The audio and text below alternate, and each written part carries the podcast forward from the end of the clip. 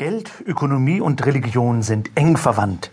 Dass der Marktplatz neben dem Tempel, der Kirche oder der Moschee liegt, dass Begriffe wie Messe, Erlös, Kredit, Schuldner, Gläubiger, Obolos, Moneten, Testament und Offenbarungseid einen ökonomisch-religiösen Doppelsinn haben, dass die Münzprägung in Tempeln ihren Anfang nahm, dass große biblische Erzählungen, etwa die von Jakob und Josef, von anvertrauten Funden, von klug bestellten Weinbergen oder von Wechselhändlern in Tempeln, um richtiges und falsches Wirtschaften kreisen, dass Karl Marx, Max Weber und Walter Benjamin nicht ganz daneben lagen, als sie von den theologischen Mucken der Geldform, von der Geburt des westlichen Kapitalismus aus dem Geist der protestantischen Askese oder von Kapitalismus als Religion handelten, dass antikapitalistische Bewegungen wie der Kommunismus selbst zur Religion wurden,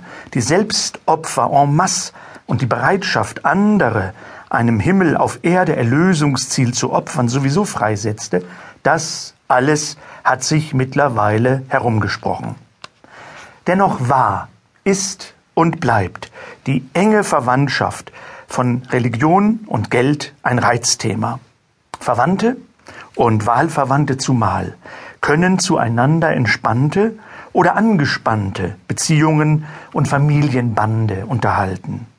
Ökonomen sind in der Regel nicht geschmeichelt, wenn man sie als konfessionell gebundene Köpfe mit starken Glaubensgrundsätzen wahrnimmt. Und Bischöfe geben nicht gerne Auskunft über die Bankgeschäfte der Kirche oder die Entschädigungssummen für Missbrauchsfälle.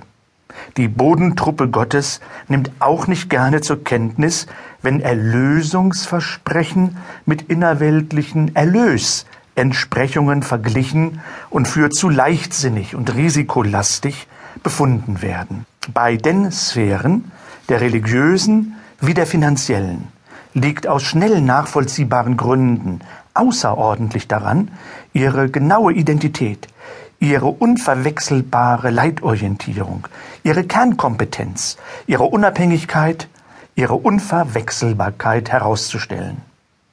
Berührungspunkte und Verwandtschaftsverhältnisse wie die soeben genannten werden von beiden Seiten deshalb häufig als nebensächlich abgetan. Beide Sphären legen großen Wert darauf, die Teilnehmerperspektive zu privilegieren und die Außenseiter- und Außenbeobachterperspektive zu diskreditieren.